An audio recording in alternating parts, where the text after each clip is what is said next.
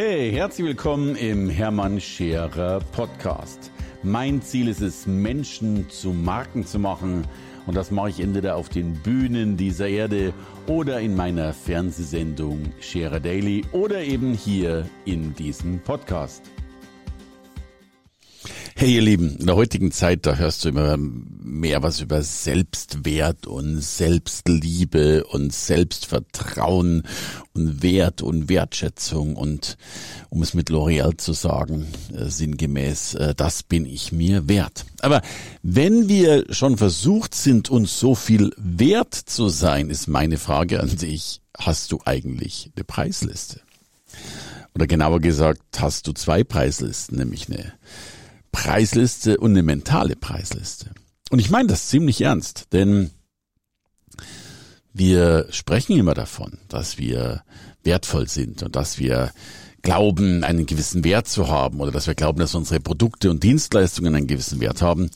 Aber in Wirklichkeit stellt sich doch die Frage, ob wir nicht doch alles verschleudern. Ob wir nicht doch ständig irgendwie versuchen, einen Discount zu geben. Und sorry, ich habe mal diese blöde Metapher gehört, aber die fand ich so spannend. Selbst wenn du, das machen ja mehr die männlichen Wesen, aber selbst wenn du eine junge Frau kennenlernen willst und sie auf einen Drink einlädst, dann beginnst du ja auch schon, hat mir jemand gesagt, einen Discount zu geben, weil du ja schon einen Drink raushaust. Also Liebe Männer, ich bin immer noch der Meinung, wir dürfen äh, die Damen oder die potenziellen Damen unseres Herzens auch gerne auf Drinks einladen. Aber äh, bei manch anderen Dingen sollten wir vielleicht mit den äh, Discounts ein wenig äh, strenger oder zurückhaltender sein. Lass mich das in zwei Dinge einteilen.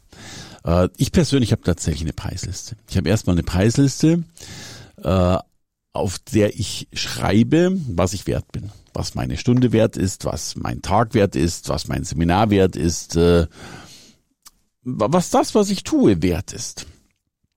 Das mag ziemlich banal klingen, aber hier stellt sich schon mal die Frage, die meisten haben das nicht. Wir können hier immer noch darüber streiten, ob wir das immer einhalten oder nicht einhalten, aber es wäre ja schon mal schöne Preisliste zu haben. Und diese Preisliste, die führt dummerweise schon mal ganz klar zu einer Abgrenzung. Denn wenn dich jemand nach einer Leistung fragt oder um einen Gefallen bittet oder um einen Tipp bittet und du fakturierst ihn dann nicht, dann gehst du eigentlich schon deiner Preisliste fremd. Deswegen ist es tatsächlich so, dass wenn ich Fragen bekomme, wie auch immer, Social Media, Newsletter und so weiter. Und ich kann die mal mit, einer, mit einem Einzeiler beantworten oder mit einem kurzen Zack, mache ich das natürlich irgendwo gern. Dafür, dafür habe ich eine ganze Menge von Plattformen und auch mein, mein Online-Kurs ist so aufgebaut, dass er mir ständig Fragen stellen kann. Das sind ja dann auch schon wiederum Kunden, die den Kurs gebucht haben. Aber, und natürlich bin ich auch äh, menschlich genug, sofern es meine Zeit zulässt, mal schnell eine Frage irgendwo zu beantworten.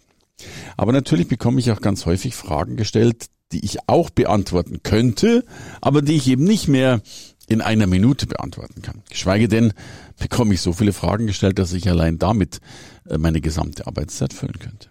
Also beantworte ich dann nicht mehr die Frage, sondern gebe ein Angebot ab und sage, Mensch, ich bin gern für dich da oder ich will gar nicht sagen Angebot, ich stelle eine Gegenfrage. Ich bin gern für dich da ich kann und will und werde dir die Frage auch gern beantworten, aber ich würde meine Leistung auch ganz gern faktorieren wollen, sprich berechnen wollen.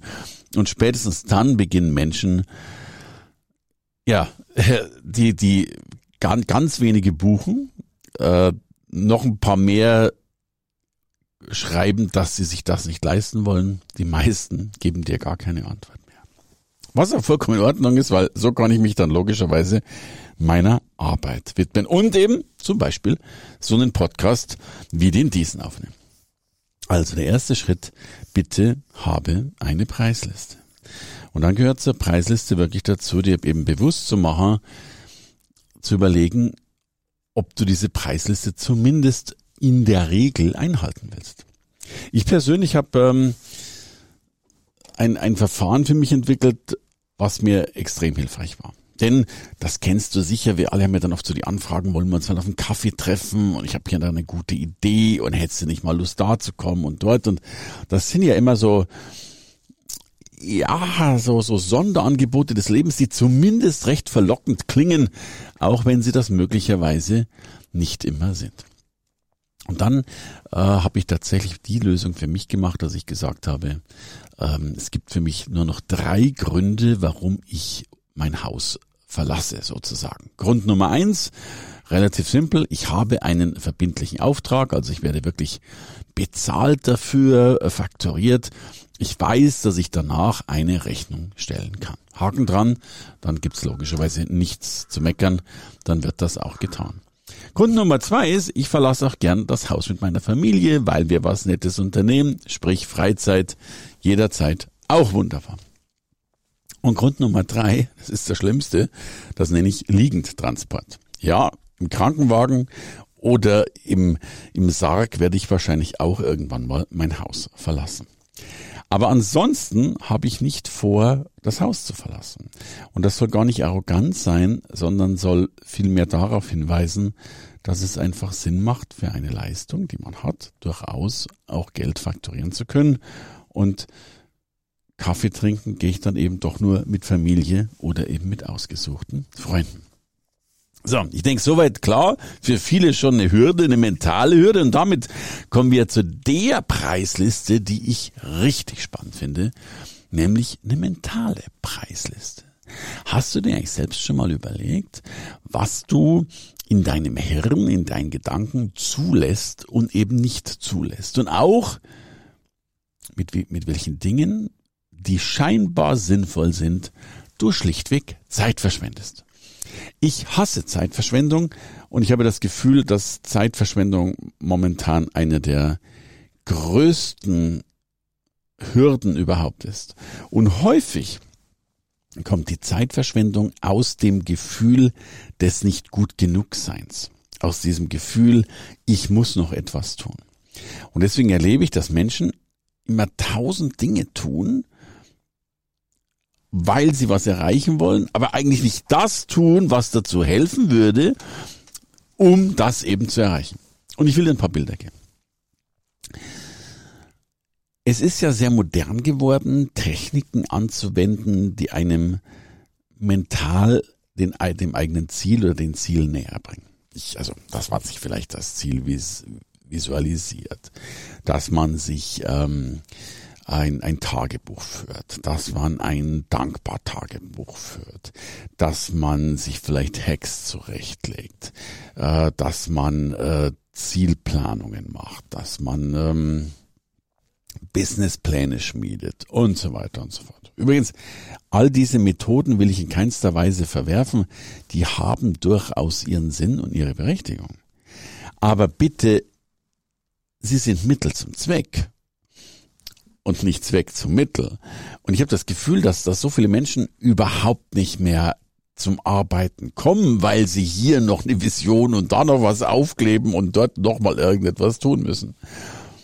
Und drum stellt sich mir wirklich die Frage, darfst du diese Dinge überhaupt tun? Ich zugegeben mache von all diesen Dingen so gut wie nichts äh, und so gut wie nie. Natürlich mache ich auch mal einen Plan, wenn es nicht anders geht und äh, bin dann natürlich auch dabei. Aber ich habe für mich so diese Erfahrung gemacht, bevor ich hier lang an der Vision rumwurschtle, warum setze ich sie nicht gleich um? Also, ich äh, nehme ein blödes Beispiel. Ich habe, ich habe lange in Zürich am Zürichsee gelebt, ohne Boot, aber das, das Bild war mir gerade so. Ich habe halt jeden Abend aus meinem Fenster rausgeguckt, wenn ich zu Hause war und hatte so den, den Blick über den ganzen See und konnte dann eben so die ganzen Bötchen sehen. Und wenn ich jetzt natürlich Bock gehabt hätte, auch so ein Boot zu haben, dann hätte ich, glaube ich, nicht irgendwie äh, Collagen gemalt und geschnitten und geformt mit diesen Booten drin, sondern ich hätte halt tatsächlich äh, schon mal so einen Bootshändler angeschrieben. Ich gesagt, hey, da gibt's Boote, was kosten die, wie sieht die Welt aus, mit was muss ich anfangen? Dann habe ich ja schon den ersten Schritt gemacht. Vielleicht kann ich es mir auch nicht leisten. Ist ja auch in Ordnung. Aber dann gilt's ja erst recht, wenn du dir ein Boot nicht leisten kannst, glaube ich, dann darfst du erst recht nicht Boote kleben und Boote ausmalen, sondern darfst dann eben arbeiten, damit du dir bald dieses Boot kaufen kannst. Ich glaube, du weißt, was ich meine. Ich sage auch ganz gern, so eine äh, To-Do-Liste ist die erste Flucht, weil es ist ja eben eine Liste, wo du das To-Do draufschreibst, anstatt das To-Do zu tun. Und drum flehe ich dich mal an, drüber nachzudenken. Hast du eine Preisliste? Versuchst du sie einzuhalten? und hast du eine mentale Preisliste. Wie viel Dinge erlaubst du dir zu tun? Weil du glaubst, äh, dass sie getan werden muss, müssen, bevor du ins Handeln kommst. Und wo beginnt bei dir, und ich hoffe relativ früh, die Grenze, bei der du sagst, Mensch, da höre ich jetzt lieber auf, nochmal einen Hack zu machen, nochmal äh, was nachzurecherchieren, nochmal was äh, äh, zu googeln, sondern tatsächlich es einfach voranzubringen. Ich hatte, ich habe gestern so ein verrücktes Telefonat gehabt. Äh, wir, wir, wir dürfen ja jetzt gerade in diesen Corona-Zeiten unsere Veranstaltungen durchführen. Da gibt es ein paar Bestimmungen, aber tatsächlich hat das Gesundheitsamt uns sogar ausdrücklich gestattet, äh, auf mehrfache Nachfrage, ähm, das durchzuführen. Jetzt hatte ich einen Teilnehmer, der hat das nicht geglaubt, hat bei uns angerufen, hat im Gesundheitsamt angerufen, hat einen riesen Heckmeck gemacht und wir haben ihm erklärt, dass es erlaubt ist und das Gesundheitsamt hat ihm erklärt, dass es erlaubt ist. Und es kam aber so eine, richtigen, so eine richtige Welle auf und ich habe dann irgendwann angerufen und gesagt, Mensch, was ist denn los? Können wir denn irgendwas tun? Wir wollen ja nichts Unrechtiges tun. Und er kann auch gern umbuchen und verschieben und, und wo denn sein Problem liege. Ja, und er sagt, er hat überhaupt kein Problem, er will unbedingt kommen. Sag ich, ja herrlich, dann komm doch. Ja? Ähm, und da, hab ich, da, da, da merkst du wieder, wie sehr sich Menschen im Hirn zermartern. Äh, was willst du denn machen, wenn, wenn dir alle Stellen bestätigen, dass es funktioniert, dann und es noch dazu konform ist mit deinen Plänen, dann genieße doch, dass es funktioniert und hau rein.